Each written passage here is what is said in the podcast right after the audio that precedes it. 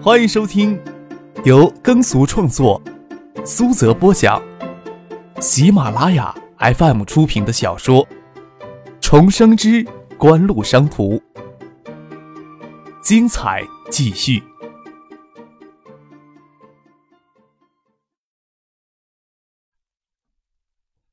第五百二十七集。君身为嘉信集团的继承人，深陷危险驾驶致人死亡，事后贿买死者家属的丑闻，对嘉信集团旗下主要两家上市公司有着直接的负面影响。虽然没有严重到要被拘禁的程度，但是葛英军现在此时被限制离开港岛，加上他这几天来给车祸事件搅得头昏脑胀，也就没有心思去申请特别手续离港了，就留在了嘉信集团中环的总楼大厦里处理内地的事务。科王电子叠机业务遭受重挫，也看不到海外市场在短期内有恢复的迹象。葛英军自然不甘心将他的精力都耗在科王海外公司里，便将科王海外公司的业务委托给副手处理。他重新回到嘉信电子，负责主导金三电子制造基地的建设重任。车祸的问题完全可以交给律师去处理，不需要很担心。在香港，媒体舆论最终对法庭决判影响并不大。现在要做的就是让律师给那些炒作丑闻的媒体记者发律师函，还要将最初报道车祸的香港新闻周刊告上法庭。大约再过一段时间，媒体舆论的负面影响就会削弱。现在要担心的就是这类丑闻很容易给对手利用。葛英军也知道孙尚义、张克等人就是推波助澜的幕后黑手。英军，市场研究部门的报告刚递过来，你也过来看一下吧。葛应军在自己的办公室里接到他父亲葛明信的电话，放下了手头的文件，往他父亲葛明信的办公室走去。经过秘书室，看见穿着婚姻套裙的秘书正弯腰处理复印机上的文件，屁股高高的拱起。葛应军在秘书浑圆丰满的屁股拍了一下，看着秘书尖叫了一声，又惊又羞的抱着文件往墙角落里退去。葛应军才得意的推开他父亲葛明信办公室的门。葛明信，他手里刚拿到一份市场研究部门提交的报告，他将报告递给葛英军。这份报告你看一下，以后呀，少对公司的女孩子打什么主意，请他们过来是要他们来工作的。葛英军黑然笑着，根本就没有悔改的意思，说道：“ 当年爷爷是不是也这样警告过你呀？”葛明信无奈的挥了挥手，让他赶紧看报告。这份报告正是这两天确实有资金在证券市场上吸纳嘉信电子的股票，迹象相当明显。嘉信地产的股票倒暂时没有观察到有资金进入的明显迹象，或许锦湖前期的目标就放在嘉信电子上。另外，葛明德这两天在香港相当活跃，频频接触嘉信电子、嘉信地产这两家上市公司的重要股东。由于场外收购这两家上市公司的股票意愿，对嘉信电子的意图更强烈一些。就算咱们完全放弃反抗，别人要来争两家上市公司的控制权，少说呀也要动用五六十亿港元的资金才有可能。不过看这情况，他们对嘉信电子的兴趣更大一些呀。葛应军说道：“秦湖旗下只有纸业电子制造两个主要业务，若是让他们收购嘉信电子成功。”能将在最大程度弥补他们在电子产品生产基础上的严重不足呀。葛明信坐在黑色宽皮椅上。另外，谢家与咱们合作，绝大多数都是通过嘉信电子进行的。若是让他们收购嘉信电子成功，将是对谢家最大的打击。他们呀，可是老冤家了。若是想在市场上压制谢家，只可能是杀敌一万，自损三千的局面。若是能通过这种关系来打压谢家，一箭双雕，大概再理想不过了呀。葛英军想起这两天谢剑南比以往更密切的电话联络，想必他们也担心这一点。葛明显又说道：“我想他们的目标应该是嘉信电子了，同时对嘉信地产动手，不过是他们的迷魂蛋，想分散咱们的注意力呀。就算他们只想争嘉信电子一家公司控制权。”没有三十亿港元的自信也是不现实的呀，这还是咱们放弃抵抗最理想的结果了。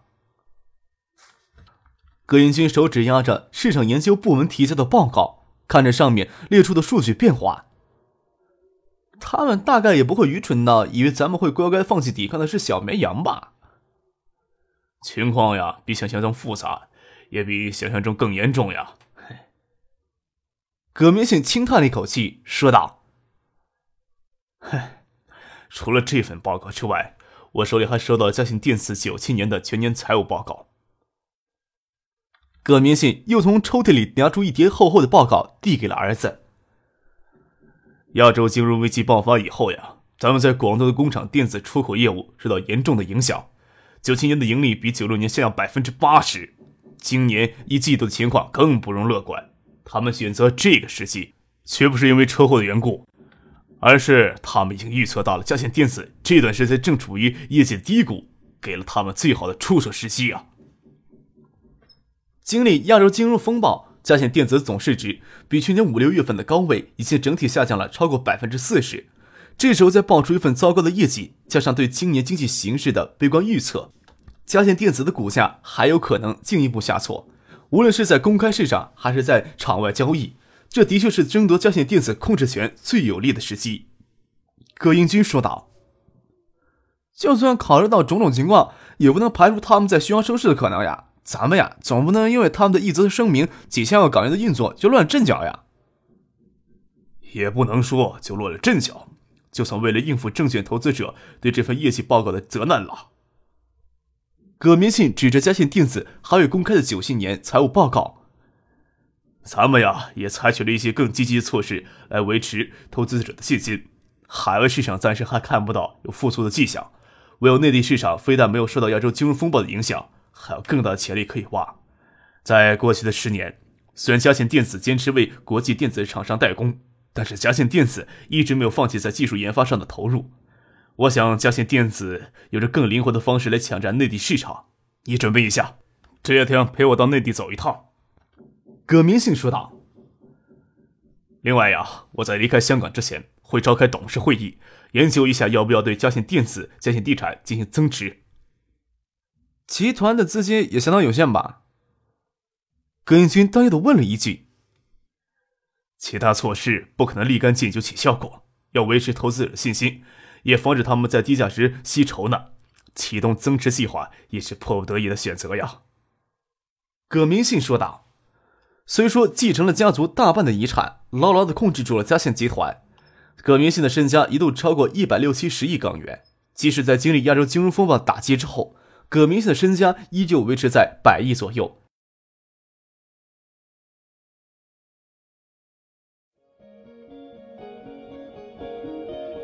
您正在收听的是由喜马拉雅 FM 出品的《重生之官路商途》。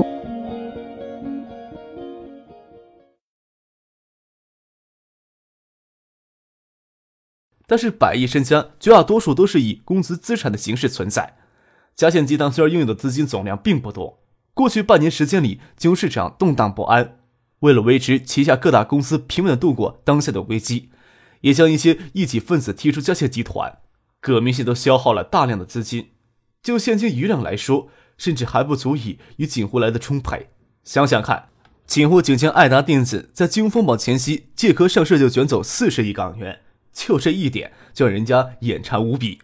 葛英军没有说什么，正要离开办公室，又给他父亲喊住：“朱嫂的婚礼，你是不是露下面儿？”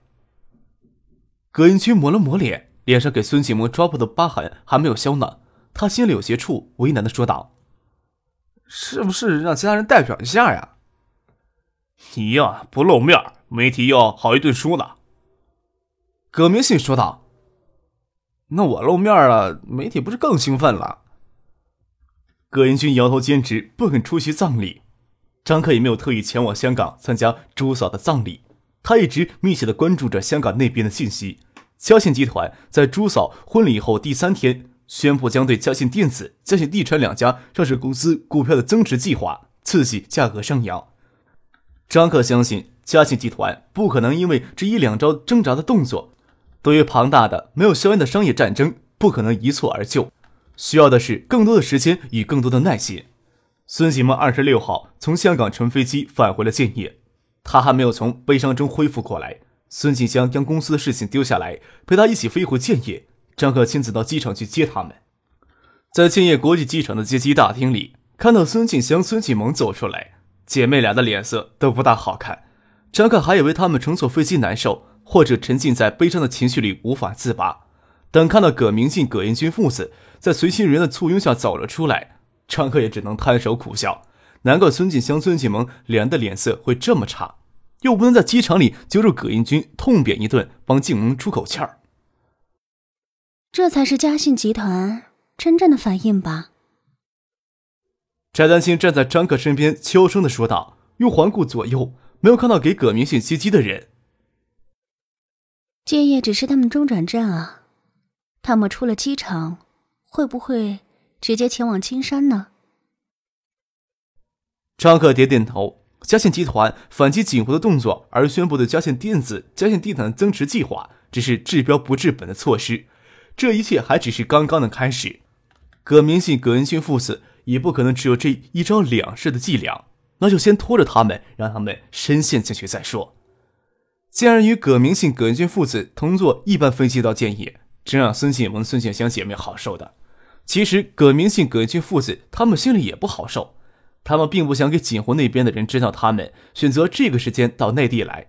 金山与香港之间的航线每星期只有周一、周五两班往返的航班，葛明信要赶着到内地来，只有乘飞机抵达建业以后再转汽车。金山电子工业园有专车到机场来接他们，因为没有打算在建业停留。所以谢绝了谢汉静或者谢建南到机场来接机。张克看在眼里，自然就猜得出葛家父子只是途经建业。张克穿着深棕色的皮夹克，站在宽敞明亮的接机大厅里。葛家父子看到他，为什么没有先退回去躲一会儿再出来的冲动？当然，这只不过是脑海中徘徊的念头而已。眼下呀，也只有硬着头皮从张克的眼皮底下穿过接机大厅，撇着头不去看。依旧能感受到张克望来冷冽的目光呀！这时候连双方虚伪的客套都懒得做了。张克看着葛明信父子在随行人员的簇拥下走出了接机大厅，才搓了搓手，走过来帮孙庆萌、孙庆香拿行李。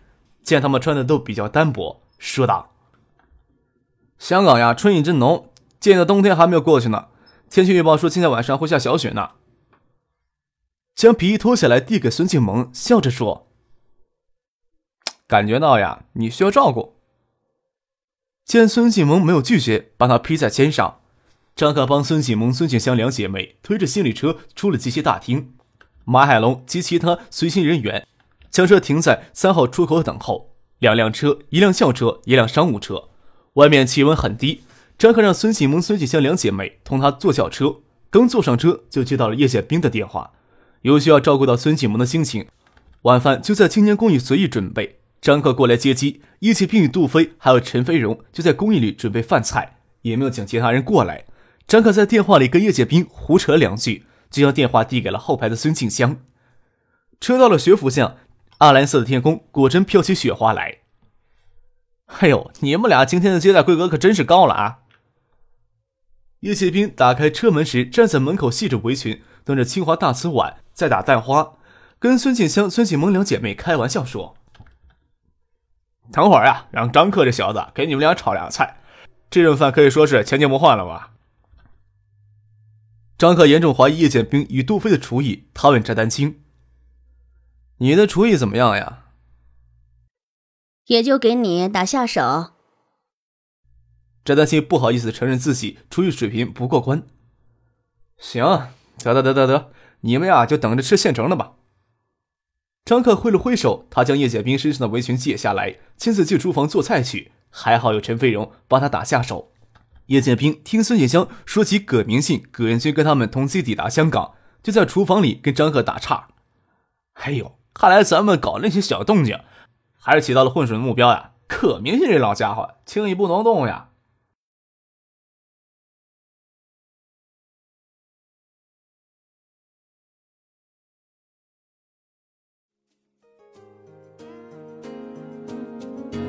听众朋友，本集播讲完毕，感谢您的收听。